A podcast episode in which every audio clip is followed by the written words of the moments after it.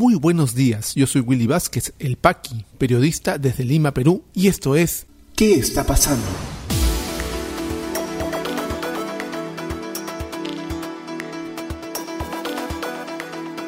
Estas son las noticias de hoy lunes 16 de agosto de 2021. Según colaborador eficaz, actual Premier Guido Bellido recibió dinero ilícito para su campaña al Congreso del 2020. Fiscal José Domingo Pérez consideró que se deben ampliar competencias del equipo especial para investigar a los dinámicos del centro. Inspectoría General de la Policía descarta cualquier tipo de suspicacia sobre la inspección en la Dirección contra el Terrorismo DIRCOTE.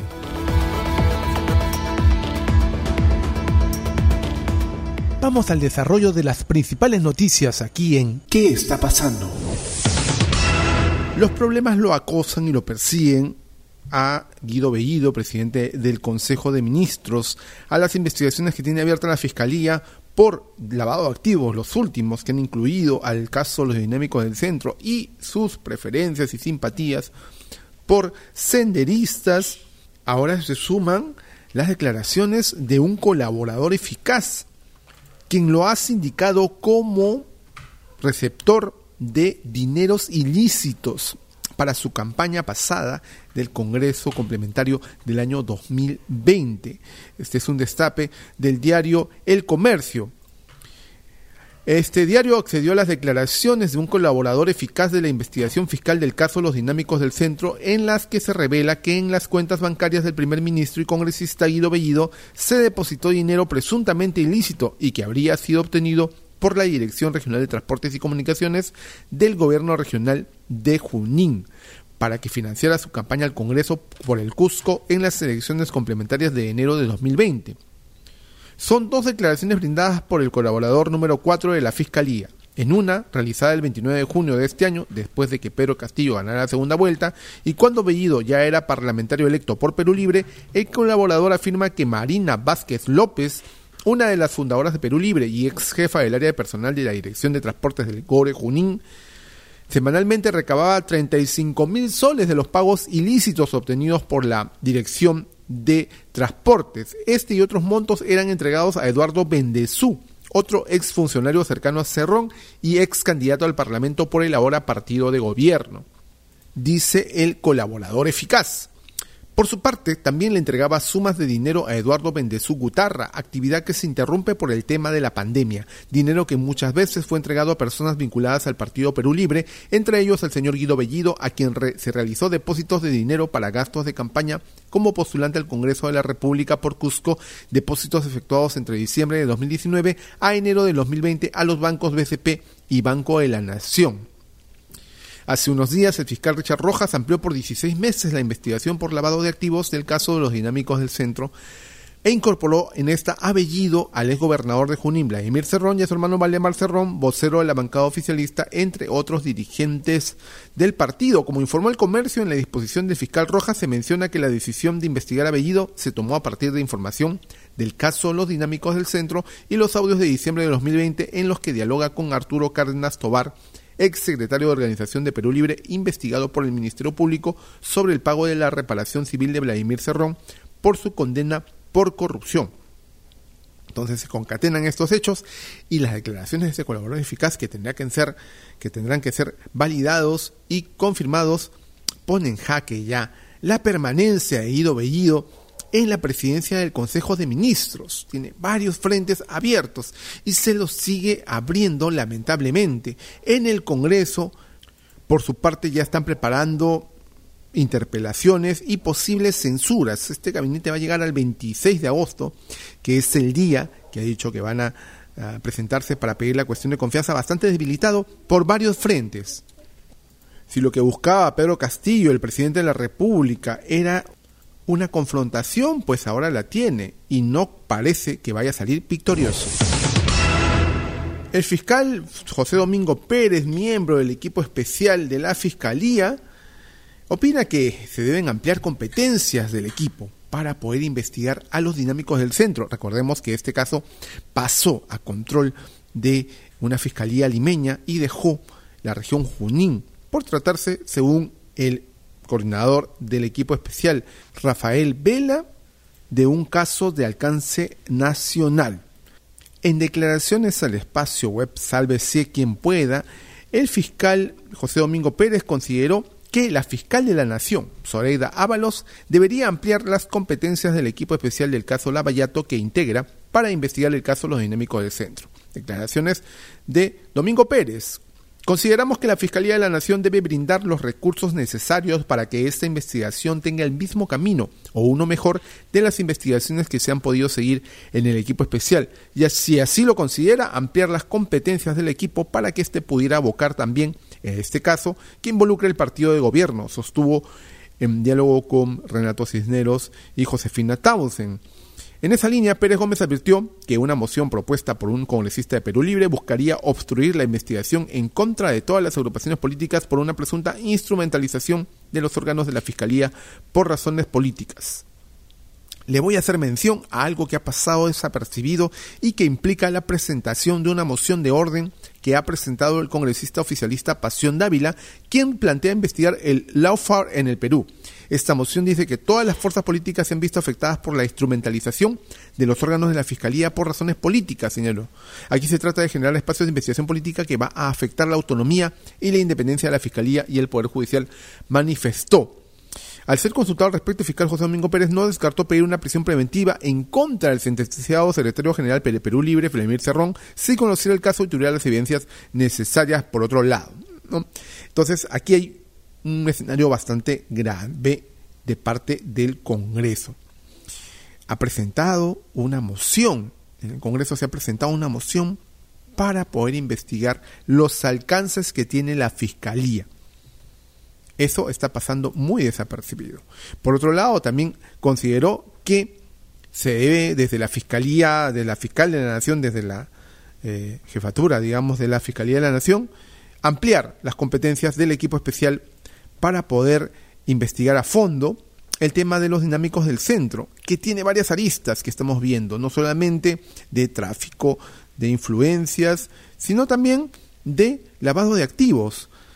Como lo indicamos en la noticia pasada, colaboradores eficaces establecen el nexo entre el tráfico de eh, licencias de conducir en la dirección regional de transporte de Junín y la campaña o las campañas eh, electorales en donde ha participado Perú Libre. Muy grave todo esto y esperamos que se aclare. Y para los que les había llamado la atención esta mm, supervisión sorpresa que había caído en la DIRCOTE estos últimos días, en donde ya se levantaron voces de que este gobierno manejado por gente ligada al Movadez y a Sendero y ahora quieren en un acto de venganza eh, atacar a la DIRCOTE, el inspector general de la policía ha descartado cualquier tipo de suspicacia sobre la inspección en esta dirección contra el terrorismo, informa RPP Noticias.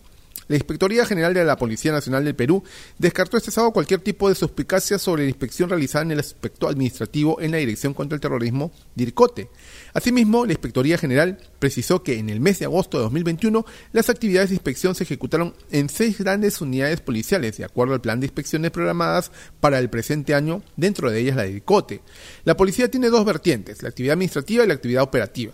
Y la Inspectoría General revisa las inspecciones en lo que es netamente lo administrativo. Nosotros no vamos a hacer inspecciones que tengan relación con cualquier situación de operación de las diferentes direcciones, dijo el general Royugas, inspector general de la PNP.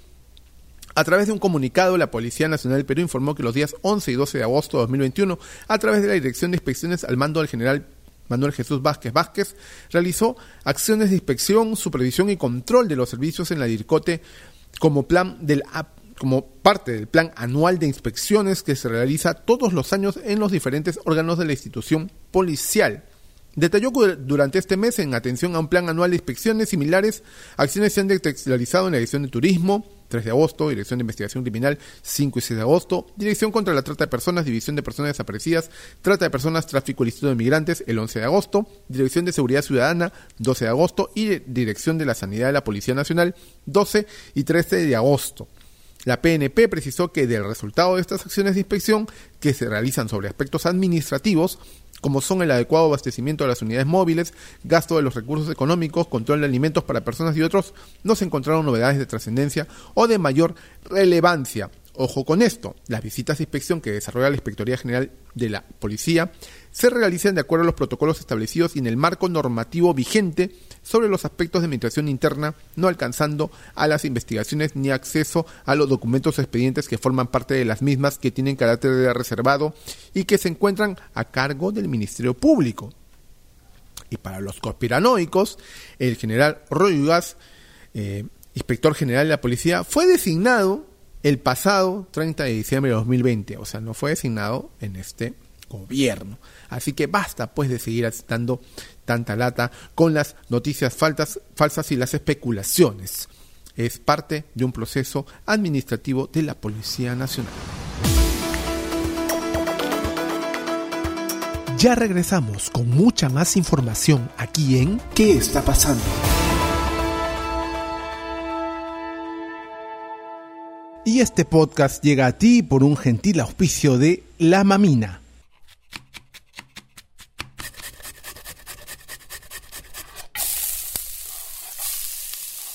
Estos sonidos son el punto de partida de una deliciosa experiencia.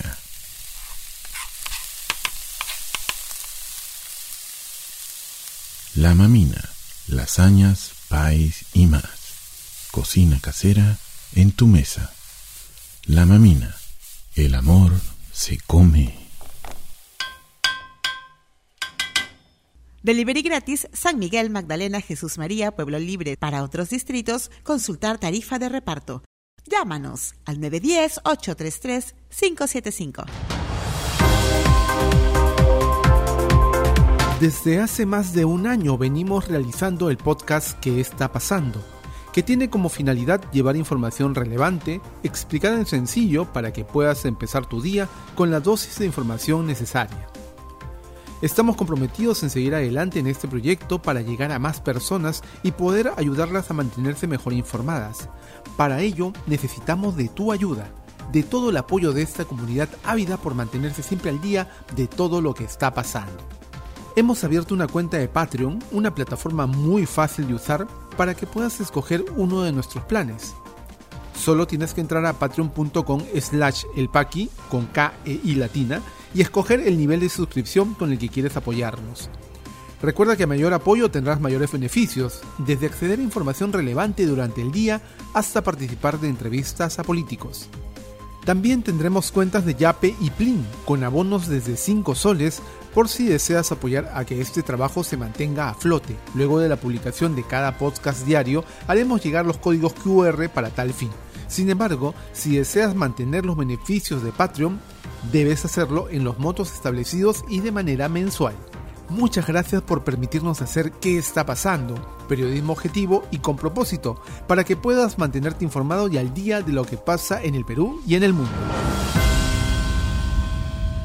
Si tienes alguna duda, consulta o comentario, no dudes en escribirme por interno en los chats de distribución, a través de mis redes sociales, facebook.com slash elpaqui, twitter.com slash elpaqui o a podcast arroba elpaqui.com. Continuamos con mucha más información aquí en ¿Qué está pasando? ¿Qué está pasando en la economía? Presidente del Consejo de Ministros Guido Bellido anunció bono de 350 soles para cada peruano vulnerable. Se planea alcanzar a 13 millones de personas en el país. Ministerio de Economía asegura que el déficit fiscal de 2022 será de 3.7% y con ello se retorna a la aplicación de reglas fiscales. Franke indicó que este año el Perú se mantendrá como uno de los países con la menor deuda pública y déficit fiscal de la región. Ministerio de Transportes y Comunicaciones amplía suspensión de vuelos procedentes de la India, Brasil y Sudáfrica. Disposición rige del 16 al 31 de agosto de 2021 para evitar contagios por COVID-19. ¿Qué está pasando en las regiones? En Ucayali capturan al alcalde de la provincia de Atalaya por presuntos actos de corrupción. Burgomaestre fue intervenido en el local de la municipalidad junto a otros tres funcionarios. En Arequipa, región recibe la décima parte de turistas que traía antes de la pandemia por aniversario. Funcionarios del sector turismo esperan que situación mejore con el avance de la vacunación. En Junín detectan 16 casos de COVID-19 de la variante Delta y uno está hospitalizado. Dirección Regional de Salud informó que se ha realizado el cerco epidemiológico y el seguimiento correspondiente a los pacientes. ¿Qué está pasando en el mundo? En Haití, a 1.297 se elevan los fallecidos por terremoto de magnitud 7.2 que se produjo el sábado. Hay un número desconocido de desaparecidos y al menos 5.700 personas resultaron heridas. En Australia, Melbourne, la segunda ciudad más poblada del país, decreta toque de queda para luchar contra un potente brote de la variante Delta del coronavirus.